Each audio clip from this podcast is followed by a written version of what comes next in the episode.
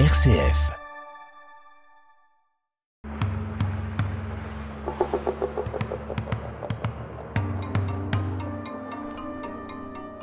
Bienvenue dans le Buzz Protestant, une émission proposée par l'Église protestante unie d'Orléans. Et cette année, comme vous le savez, nous avons entrepris un cheminement biblique en nous intéressant aux animaux. Et le bestiaire biblique est particulièrement abondant avec euh, des figures emblématiques comme par exemple le serpent de la Genèse ou le poisson dans lequel séjourna Josas, mais également avec des animaux plus discrets, mais dont le rôle n'est jamais négligeable. Alors aujourd'hui, en compagnie d'Alain Junio, nous allons considérer un animal dont on suppose a priori qu'il va être peu présent dans la Bible, puisqu'il s'agit du porc. Bonjour Alain. Bonjour Martine. Alors Alain, personne n'ignore que la loi juive interdit la consommation de la viande, de porc, et on peut donc se douter que le porc va être exclu des récits bibliques. Effectivement, euh, le porc n'apparaît pas souvent. Mais tout de même, nous allons voir qu'il réussit à, à, tirer son épingle du jeu et à se faire une place malgré tout. Alors parlons donc de cette interdiction énoncée par la loi mosaïque. Alors, cette interdiction, on la trouve dans deux livres du Pentateuque, les livres de la loi, le Lévitique et le Deutéronome, est formulée d'une façon à peu semblable et on ne peut plus clair. Alors voilà ce qui est dit. Vous tiendrez pour impur le porc, parce que tout en ayant le sabot fourchu, fendu en deux ongles, il ne rumine pas. Vous ne mangerez pas de leur chair, ni ne toucherez à leur cadavre, vous le tiendrez pour impur. Alors là, nous voyons là la fameuse distinction entre animaux purs et animaux impurs que nous avons évoqué plusieurs fois l'an dernier dans cette émission à propos des aliments. Et oui, et on voit qu'ici, la, la, raison qui est donnée à cette, à cette prescription, à cette interdiction, est uniquement euh, physiologique. Hein. Il s'agit de, de, de, du, du, ruminage, on va dire, euh, qui n'existe pas chez le porc. Mais son origine est sans doute plus ancienne. Oui, bah effectivement, euh, on trouve cette aversion pour la viande de porc dans tout le Proche-Orient de l'Antiquité. Hein chez les anciens égyptiens, les peuples arabes de l'époque, les Éthiopiens, et même jusque dans certaines régions de l'Inde. Et les explications qui sont données, elles relèvent de la diététique et de l'hygiène. Il s'agit d'une nourriture forte et grasse qui favorise les maladies de peau. Le lait de truie engendrerait même la lèpre. Et puis l'animal a une réputation malpropre, il aime se, se rouler dans la fange on voit qu'il y a beaucoup de préjugés autour du porc et une répulsion physique est devenue finalement un article de loi. C'est cette prescription qui va être respectée scrupuleusement.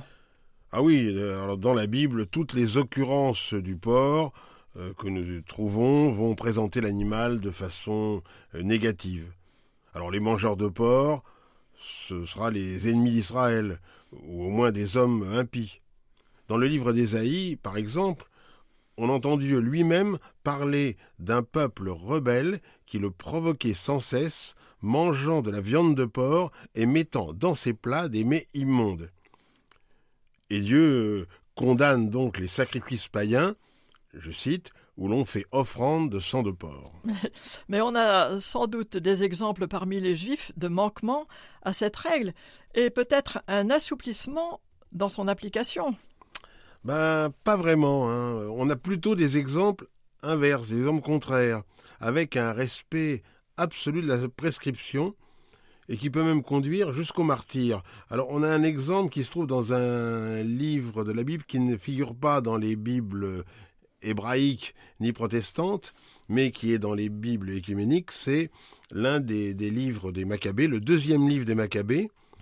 Et dans ce, livre, on a l'histoire d'un certain Éléazar, qui était un, docteur de la loi, et qu'un décret du roi Antiochus euh, avait obligé à manger de la viande de porc. Et on voulait lui enfourner de, de force la viande dans la bouche, et lui résister. Euh, ses amis disaient qu'il qu'il devrait accepter, mais il a résisté jusqu'au bout, jusqu'à la bastonnade euh, dont il a été finalement victime. Alors, jusqu'à présent, nous avons surtout parlé de la viande de porc et de sa consommation.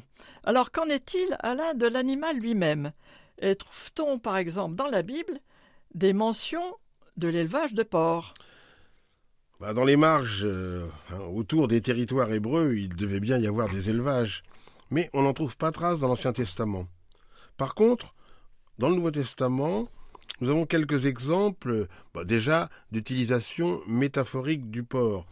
Euh, par exemple, dans la deuxième épître de Pierre, on cite à propos des faux docteurs le proverbe suivant La truie à peine lavée se roule dans le bourbier.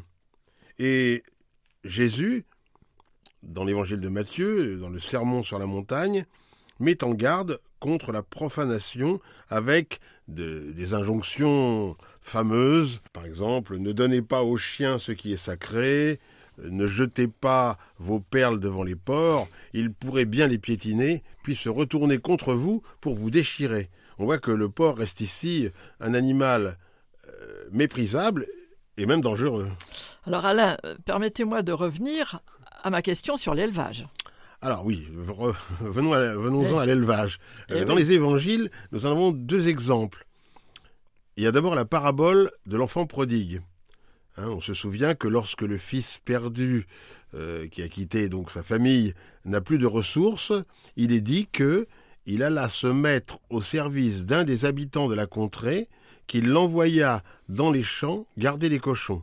Mais il aurait bien voulu se remplir le ventre des caroubes que mangeaient les cochons.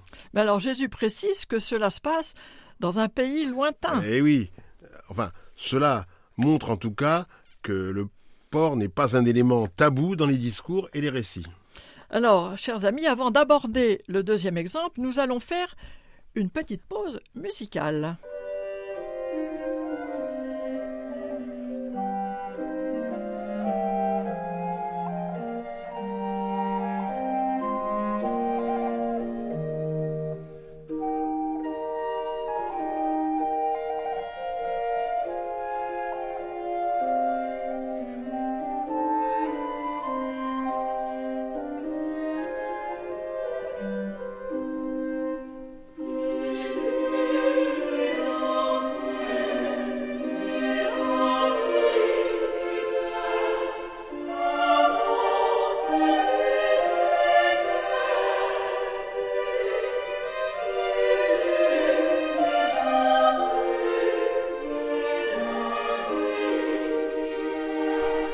Vous êtes bien sur euh, RCF Loiret dans l'émission Le Buzz protestant. Et aujourd'hui, en compagnie d'Alain Jougnot, nous remarquons que le porc, dont la consommation est strictement interdite par la loi juive, est tout de même bien présent dans la Bible. Alain, il se trouve que Jésus lui-même va être confronté à un troupeau de porcs. Eh oui, Martine. Alors, c'est dans un épisode. Euh, qui est raconté dans les évangiles de Matthieu, Marc et Luc, euh, avec euh, quelques, quelques variantes, mais c'est le récit de Marc euh, au chapitre 5 de son évangile qui est le, plus détaillé. Et c'est une scène d'exorcisme, comme il y en a plusieurs dans les évangiles. Mais ici, le lieu a son importance. Et oui, Marc précise que nous sommes à l'est du lac de Génézareth, c'est-à-dire dans le pays des Géraséniens, donc un territoire non juif, et c'est effectivement important pour la suite. Alors Jésus, dans cet épisode, rencontre un homme possédé d'un esprit impur. Cet homme vit dans les tombeaux et il est particulièrement agité. Il pousse des cris, il se blesse, il brise les liens, il brise ses entraves. Bref, c'est un forcené. Alors, s'engage alors un dialogue, un peu étrange d'ailleurs, entre Jésus et le ou les démons dont cet homme est possédé. Je vais lire un petit peu le texte. Voyant Jésus de loin, il accourut, se prosterna devant lui et cria d'une voix forte. Que me veux-tu, Jésus, fils du Dieu Très-Haut? Je t'adjure, par Dieu, ne me tourmente pas. Jésus lui disait en effet Sors de cet homme, esprit impur. Et il lui demandait Quel est ton nom? Il lui répond Légion est mon nom, car nous sommes beaucoup. et il le suppliait instamment de ne pas les expulser hors du pays. Or, il y avait là, sur la montagne, un grand troupeau de porcs en train de paître. Et les esprits impurs supplièrent Jésus en disant Envoie-nous vers les porcs pour que nous y entrions. Il le leur permit. Alors, ils sortirent et entrèrent dans les ports, et, du haut de l'escarpement, le troupeau se précipita dans la mer, au nombre d'environ deux mille, et ils se noyèrent dans la mer. Et ben voilà une scène étonnante et bien spectaculaire. Oui, euh, un peu, un peu effrayante également, à tel point que les gens des alentours, alertés par les gardiens du troupeau, demandent à Jésus de quitter la région. Et c'est sans doute le caractère impur de l'animal qui a favorisé cette transplantation démoniaque vers les porcs. Ben oui, certainement. Hein. Esprit impur vers animal impur.